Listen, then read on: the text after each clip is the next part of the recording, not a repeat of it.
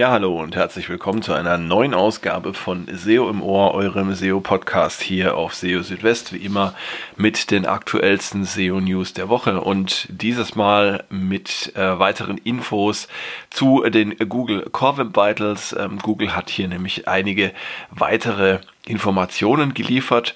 Ähm, es steht ja das Page Experience Update an im Mai und ja, da gibt es jetzt eben einige neue Informationen rund um die Core Web Vitals, die recht interessant sind. Außerdem in dieser Ausgabe Vorsicht bei Weiterleitungen auf nicht relevante Seiten, denn das könnte zum Verlust von Backlinks führen. Google warnt vor Open Redirects wie man das Indexieren bestimmter Textstellen vermeiden kann und Inhalte von nicht-canonical-Seiten werden von Google nicht für die Suche berücksichtigt. All das in dieser Ausgabe von SEO im Ohr. Schön, dass ihr dabei seid. Und fangen wir gleich an mit der ersten Meldung. Und äh, zwar geht es mal wieder um die Google Core Web Vitals. Wie ihr ja sicherlich wisst, werden diese Core Web Vitals zum äh, Ranking-Faktor in der mobilen Suche ab Mai. Und ähm, ja, es gibt noch immer viele Fragen, auch noch viele offene Fragen rund um die Core Web Vitals. Google hatte ja zuletzt äh, im Dezember äh, eine Reihe von FAQs äh, veröffentlicht zu den Core Web Vitals, die aber immer noch einige Fragen offen ließen und hatte aber auch angekündigt, dass es weitere Informationen noch vor dem Update geben soll. Und ja, jetzt ist es soweit. Ähm, es gibt jetzt eine Reihe von weiteren Fragen und Antworten zu den Core Web Vitals. Und äh, die wichtigsten davon werde ich euch jetzt hier kurz vorstellen. Die erste Frage ist, wie werden die Core Web Vitals für einzelne URLs berechnet und wie wird bestimmt, ob eine bestimmte Seite die Prüfung bestanden hat? Dazu schreibt Google, dass hier die 75. Perzentile in einem 28-tägigen Zeitfenster entscheidend äh, ist. Das bedeutet, dass drei von vier Seitenbesuchen die erforderlichen Werte erbracht haben müssen. Und äh, wichtig ist auch, dass die Werte für alle drei Core Web Vitals eingehalten oder erreicht werden müssen welche äh, werden Seiten, die auf NoIndex stehen und Seiten, die von der Robots.txt blockiert sind, in äh, die Nutzerdaten des Chrome User Experience Reports aufgenommen. Ja, und in der Antwort auf diese Frage wird beschri erstmal beschrieben, wie man auf die Daten aus äh, dem Chrome User Experience Report zugreifen kann. Nämlich auf Seitenebene geht das äh, per PageSpeed Insights oder auch über die Chrome User Experience äh, Report API. Und auf Origin, also auf Domain-Ebene, kann man auch per äh, Public Query Dataset zugreifen. Während in der ersten Gruppe nur Daten für indexierbare Seiten enthalten sind, ähm, die eine bestimmte Traffic-Schwelle übersteigen, können in der zweiten Gruppe Daten aller öffentlichen und privaten Seiten enthalten sein. Was passiert, wenn Dienste von Drittanbietern, zum Beispiel für AB-Testing, soziale Netzwerke, Dienste zur Personalisierung, Kommentar-Plugins und ähnliche eine Website verlangsamen? Ja, da ist es so, bei der Bewertung der Core Web Vitals gibt es an dieser Stelle keine Unterscheidung. Es zählt letztendlich nur, welche Page Experience insgesamt herauskommt, also welche Page Experience eine Seite bietet, unabhängig davon, ähm, welche Plugins da verwendet werden. Und Google empfiehlt die Wirkung von Erweiterungen äh, auf einer Website im Hinblick auf die Core Web Vitals regelmäßig zu überprüfen. Warum wendet Google dieselben Schwellwerte der Core Web Vitals auf verschiedene Typen von Seiten an? Zum Beispiel die Homepage einer Nachrichtenwebsite ist etwas anderes als eine Kommentarwebsite. Ja, die Core Web Vitals sind gedacht als grundlegende Werte, die auf alle Seiten gleichermaßen anwendbar sind. Ähm, um die empfohlenen Werte zu bestimmen, hat Google eine breite Palette von Seiten analysiert und stützt sich laut eigenen Angaben auf Forschungen, die sich mit der User Experience allgemein und unabhängig von bestimmten Seitentypen äh, beschäftigen. Das heißt also, die Core Web Vitals gelten tatsächlich gleichermaßen für alle Arten von Seiten, egal ob es jetzt ähm, eine News-Seite ist oder ein Online-Shop. Wie wichtig ist die Page Experience im Vergleich mit anderen Ranking-Faktoren? Ja, Seiten mit äh, den besten Inhalten werden auch weiterhin priorisiert werden. Das heißt, die Relevanz der Inhalte wird auch weiterhin äh, weitaus höhere Bedeutung haben, ähm, als es jetzt die Page Experience, äh, also für die Page Experience der Fall sein wird. Ähm, man muss sich also keine Sorgen machen, dass äh, mit der Einführung des Page Experience Updates ähm, oder mit Einführung der Core Web Vitals als Ranking-Faktor, dass man da plötzlich äh, Verschlechterungen oder deutliche Verschlechterungen in den Rankings sehen wird. Man sollte aber schon mit der Zeit an äh, der Verbesserung der Core Web Vitals arbeiten. Ähm, auch deshalb, weil die Konkurrenz das sicherlich auch äh, machen wird und weil dadurch auch das Anspruchsniveau letztendlich steigen wird. Werden die Core Web Vitals auch in anderen Browsern als Chrome ein Ranking-Faktor sein? Ähm, ja, die Page Experience und damit auch die Core Web Vitals werden ein globaler Ranking-Faktor werden und zwar unabhängig vom verwendeten Browser wird es innerhalb der Bereiche gut, Verbesserung nötig und schlecht Unterschiede in der Bewertung der Core Web Vitals geben. Da ist es so, dass es innerhalb der gut bewerteten Core Web Vitals keine weitere Differenzierung geben wird. Das heißt, wenn äh, zwei Seiten miteinander verglichen werden, die beide im äh, guten Bereich liegen, die eine aber etwas langsamer zum Beispiel lädt ähm, als die andere, dann ähm, gibt es da keine Unterscheidung. Ähm, es kann aber tatsächlich Unterschiede geben, wenn äh, die Core Vitals sich in anderen Bewertungsgruppen äh, finden. Also zum Beispiel, ähm, wenn eine Seite besonders langsam ist, dann kann äh, sie eine schlechtere Bewertung erhalten als eine Seite, die nur ein wenig unter dem Durchschnitt liegt. Ist eine Platzierung in den Top Stories auch möglich, wenn nicht alle Core Web Vitals im grünen Bereich liegen? Ja, das ist tatsächlich möglich. Ähm, wir wissen mit dem äh, Page Experience Update im Mai wird ähm, eine Platzierung in den Top Stories nicht mehr ausschließlich für AMP oder AMP-Seiten vorbehalten sein, sondern eben können, alle Seiten können da theoretisch erscheinen. Und ähm, offenbar ist es jetzt auch so, zumindest hat Google das jetzt geschrieben, dass da die Core Web Vitals oder die Erfüllung der Core Web Vitals keine ähm, Rolle spielt. Ja, also äh, eine ganze Reihe weitere Informationen sind jetzt hier gegeben worden. Es bleiben aber weiterhin noch Fragen offen. Zum Beispiel, wie wird es sich auswirken, wenn eine Seite nur einen Teil der Core Web Vitals ähm, erreicht oder die empfohlenen Werte erreicht und ob es einen Unterschied äh, macht, wie viele und welche Core Web Vitals im grünen Bereich liegen. Vielleicht wird Google da auch noch mal etwas nachsteuern und weitere Informationen liefern. Kommen wir zum nächsten Thema. Fand ich persönlich auch äh, relativ spannend. Bin ich auch aufgrund eines eigenen Projektes so ein bisschen auf die Frage gestoßen. Und zwar, was passiert eigentlich, wenn man Seiten von einer Website entfernt und ähm, ja, eine Weiterleitung einrichtet, zum Beispiel auf die Homepage? Und was ist, wenn die entfernten Seiten Backlinks haben? Gehen die dann verloren, obwohl man eine Weiterleitung eingerichtet hat, oder bleiben die erhalten? Ja, und diese Frage habe ich in dieser Woche an den äh, John Müller von Google gestellt und er hat auch gleich geantwortet. Und äh, ja, die Antwort war, wie ich es erwartet oder befürchtet hatte. Und zwar werden solche Weiterleitungen, also von einer nicht mehr vorhandenen Seite auf die Homepage, als, ähm, ja, als 404 oder als Soft 404 gesehen.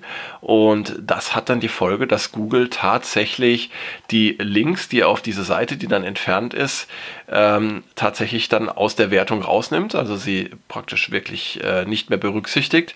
Und, ähm, und das Ganze trotz Weiterleitung. Also es heißt für euch, wenn ihr tatsächlich Seiten entfernt oder entfernen müsst, dann schaut erstmal, gibt es Backlinks, die auf diese Seiten zeigen. Und falls das der Fall ist, ähm, dann solltet ihr schauen, dass ihr eine Weiterleitung einrichtet auf eine ja, gleichwertige Seite, auf eine inhaltlich relevante Seite. Weil nur dann habt ihr die Chance, diese Backlinks auch ähm, weiterhin zu behalten. Aber eine Weiterleitung auf eine übergeordnete Kategorieseite zum Beispiel oder auf die Homepage, das ist in diesem Fall nicht empfehlenswert. Ähm, genau, also darauf einfach achten. Die nächste Meldung. Ähm, Google warnt vor Open Redirects. Ähm, dadurch können sich nämlich auch negative Folgen für die Suche ergeben. Zunächst einmal, was sind Open Redirects? Ähm, es sind eine besondere Art von Weiterleitung. Normalerweise finden Redirects ja auf ein festgelegtes Ziel statt. Also äh, wenn man auf einem Webserver eine Weiterleitung von URL A nach URL B definiert, die immer äh, in gleicher Weise ausgeführt wird, ähm, dann handelt es sich um einen sicheren Redirect ähm, und da sind keine Gefahren zu erwarten. Es gibt aber auch Weiterleitungen, die variabel sind und zum Beispiel in Abhängigkeit von Nutzereingaben definiert werden. Zum Beispiel, wenn ein Nutzer ein, äh, eine Auswahl treffen kann in einem Menü und wenn dann je nach Nutzereingabe eine unterschiedliche Weiterleitung erfolgt. In einem solchen Fall spricht man von einem Open Redirect. Und solche Weiterleitungen können gefährlich sein oder sie sind tatsächlich gefährlich, denn sie können von Angreifern manipuliert werden, um zum Beispiel auf eine Fake-Seite äh, zu zeigen und auf der dann zum Beispiel Phishing-Attacken durchzuführen und persönliche Daten abzugreifen. Open Redirects sind aber nicht nur für die Seitenbesucher gefährlich, sondern sie können auch für die betreffenden Websites äh, Nachteile haben äh, und das auch in der Suche. Ähm, darauf hat jetzt auch John Müller hingewiesen per Twitter und er hat geschrieben, Google rät allgemein von Open Redirects ab. Ähm, denn wenn zum Beispiel jemand über eine Website auf Malware oder auf Phishing-Inhalte weiterleitet, dann könnten die URLs der Website, die dorthin führen, gekennzeichnet werden. Also sie würden dann tatsächlich in äh, der Suche mit Warnhinweis versehen werden, beziehungsweise es kann auch sein, dass man dann nach dem Klick auf ein Suchergebnis so eine zwischengeschaltete Warnseite sieht. Äh, und ein weiteres Problem von Open Redirects kann sich auch im Hinblick auf das Crawlen ergeben weil durch Open Redirects im Grunde beliebig viele Weiterleitungen entstehen können, ist dadurch auch ein äh, starkes Wachstum der Anzahl von URLs möglich, die Google crawlen muss. Und in einem solchen Fall rät Google dazu, nicht die Crawl-Frequenz zu begrenzen, sondern tatsächlich die Sicherheitslücke zu beheben. Wie man auf einer Seite bestimmte Textstellen äh, vor der Indexierung durch Google schützen kann. Ähm, dazu gab es jetzt in dieser Woche auch einen Tipp, denn äh, man muss erstmal sagen, Google äh, bietet grundsätzlich keine einfache Möglichkeit, ähm, einzelne Textstellen auf Seiten ähm, vor dem Indexieren zu schützen. Also sozusagen ein No-Index für Absätze oder etwas in dieser Art. Es gibt zwar die Möglichkeit, per Data No Snippet ähm, anzugeben, dass bestimmte Textstellen nicht in den Suchergebnissen erscheinen sollen. Aber Google indexiert die betreffenden Inhalte trotzdem mit dem Ergebnis, dass ähm, eine Seite auch für diese ähm, Inhalte gefunden werden kann. Ähm, es kann jetzt aber Gründe geben, die es zwingend notwendig machen, ähm, dass bestimmte Textpassagen eben gar nicht erst von Google indexiert werden, zum Beispiel rechtliche Gründe. Und ähm, wenn man jetzt nicht möchte, dass gleich die ganze Seite äh, vom Indexieren ausgeschlossen wird, dann ähm, wäre es ja schön, wenn man die Möglichkeit hätte, das so ein bisschen feiner äh, und feingranularer festzulegen. Und es gibt eine Möglichkeit, ähm, das zu tun. Das ist zwar ein bisschen aufwendiger aus technischer Sicht, aber es ist immerhin möglich. Und äh, ja, das kam in einem äh, Google Search Central SEO Office äh, Hour äh, Video Talk zur Sprache. Ähm, da hat nämlich John Müller empfohlen, die betreffenden Inhalte, die nicht indexiert werden sollen, die soll man einfach nachträglich per JavaScript in die Seite einfügen. Und dann sollte man das entsprechende JavaScript in der robots.txt sperren. Und damit kann man verhindern, dass Google das JavaScript crawlt und ausführt und die entsprechenden Inhalte dann ähm, entsprechend auch nicht sieht. Diese Methode ist technisch natürlich etwas aufwendiger, als einfach nur ein Meta-Tag zu setzen. Aber ähm, es kann durchaus Fälle geben, in denen eben ein solcher Aufwand auch gerechtfertigt sein kann. Also ähm, wenn man tatsächlich dringend eine Lösung braucht, um einzelne Seitenbereiche vor dem Indexieren zu schützen, dann wäre das ein guter Ansatz. Ja, und damit kommen wir auch schon äh, zur letzten Meldung in dieser Ausgabe von SEO im Ohr. Und zwar geht es um Canonical URLs. Wenn Google eine URL als Canonical auswählt, dann werden die Inhalte der URLs, für die die Canonical URL gilt, äh, von Google nicht mehr für die Suche berücksichtigt. Das heißt, man hat zum Beispiel vier verschiedene URLs mit ähnlichen Inhalten. Eine davon wird als Canonical ausgewählt. Dann werden die Inhalte der anderen drei URLs, auch wenn sie inhaltlich leicht abweichen, für die Suche tatsächlich nicht berücksichtigt. Und das ist spannend und interessant, gerade im äh, Zusammenhang mit Produktvarianten für Online-Shops. Denn äh, wählt Google eine von mehreren URLs mit ähnlichen Inhalten als Canonical aus, dann indexiert Google auch nur diese URL und die Folge ist, dass die Inhalte der anderen URLs eben nicht indexiert werden und auch nicht für die Suche berücksichtigt werden. Das hat äh, John Müller in den Google Search Central SEO Office Hours vom 26. März nochmal bestätigt. Ja, und insbesondere für E-Commerce-Websites und für Online-Shops ist das äh, spannend und interessant, denn äh, hier stellt sich ja oftmals die Frage, wie geht man um mit Produktvarianten? Ähm, gestaltet man für die Produktvarianten, zum Beispiel für verschiedene Farbvarianten, eigene Landingpages, eigene Seiten oder fasst man die alle auf einer Seite zusammen? Und wenn man unterschiedliche Landingpages gestaltet, äh, definiert man dann eine von diesen äh, Varianten als Canonical.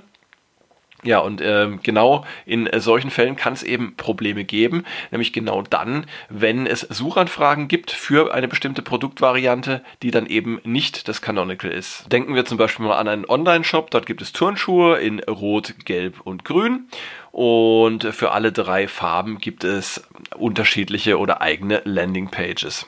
Die rote Turnschuhseite wird dann als Canonical definiert. Die gelben und die grünen Turnschuhseiten würden damit nicht indexiert werden von Google und damit könnten sie auch nicht in den Suchergebnissen für entsprechende Suchanfragen, na, zum Beispiel nach ähm, den jeweiligen Farben, gefunden werden.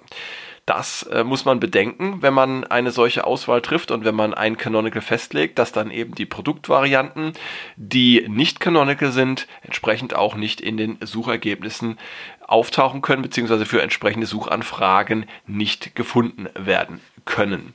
Genau, und daher sollte man eben immer, bevor man eine solche Entscheidung trifft, prüfen, welche Suchanfragen gibt es. Gibt es Suchanfragen, die für Produktvarianten relevant sind? Ja, und falls das so ist, dann sollte man eben auch dafür sorgen, dass diese Produktvarianten entsprechend von Google indexiert werden können. Ja, und zu guter Letzt möchte ich euch auch noch einen kleinen Podcast-Tipp geben. Und zwar gibt es ähm, einen neuen SEO-Podcast mit dem Titel SEO Date von äh, Christine und Hans Kronberg. Also Hans Kronberg dürfte äh, vielen von euch ein Begriff sein. Ähm, wer sich mit SEO beschäftigt, der wird äh, auf den Namen sicherlich schon an der einen oder anderen Stelle gestoßen sein.